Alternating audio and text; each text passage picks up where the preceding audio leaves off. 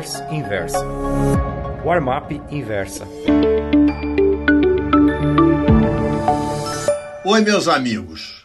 O título da crônica da Warm-up Pro de hoje é Remando contra a Correnteza. Em 1929, por ocasião do crash de Wall Street, a Bolsa de Valores do Rio de Janeiro, à época não mais do que uma grande roda de pôquer, pouco se sensibilizou.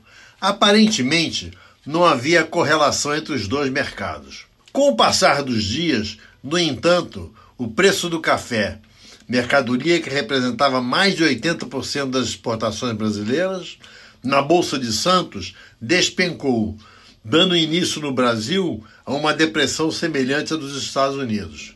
Evidentemente, a Bolsa do Rio foi afetada. 58 anos mais tarde, em 1987, um novo crash em Nova York, no qual o Dow Jones perdeu um quarto de seu valor, repercutiu nas bolsas carioca e paulista. Mesmo assim, houve tempo para que pessoas, como eu, que acompanhavam o mercado internacional, ganhassem um bom dinheiro vendido a descoberto em ações brasileiras. O lag time entre os acontecimentos daqui e os lá de fora foi diminuindo.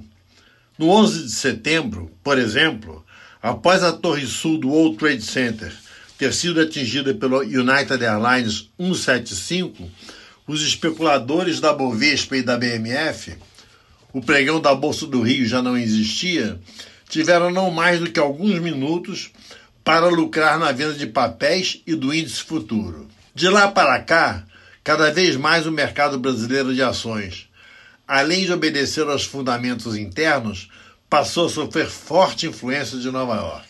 Após a retomada do otimismo com relação à reforma da Previdência, já era para o Ibovespa ter testado novamente os 100 mil pontos.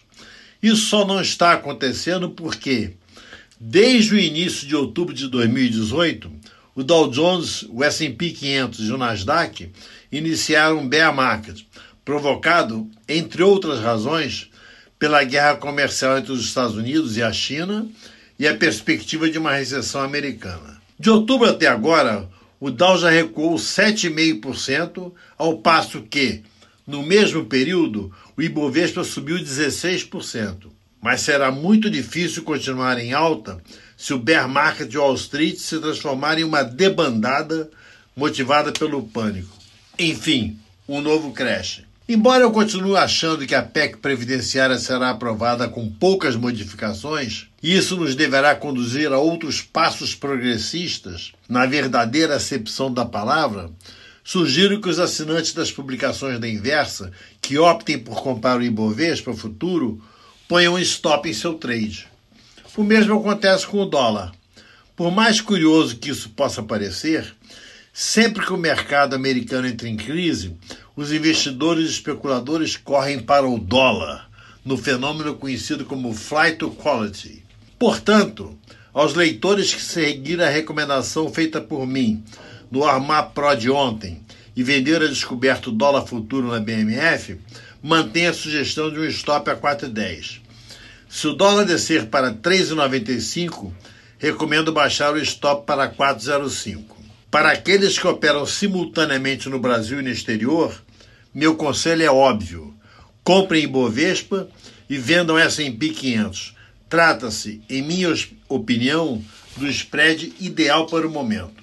Em conversa na segunda-feira com empresários e jornalistas, o presidente do Banco Central, Roberto Campos Neto, disse que um dos objetivos da instituição, tão logo se torne independente, é fazer do real uma moeda conversível. Isso acontecendo, acredito que os traders brasileiros possam fazer operações corriqueiras como essa, longo no Ibovespa, short no S&P 500, anulando o efeito da correnteza em sentido contrário. Muito obrigado. Gostou dessa newsletter? Então me escreva contando sua opinião no warmap.inversapub.com. Um abraço, Ivan Santana.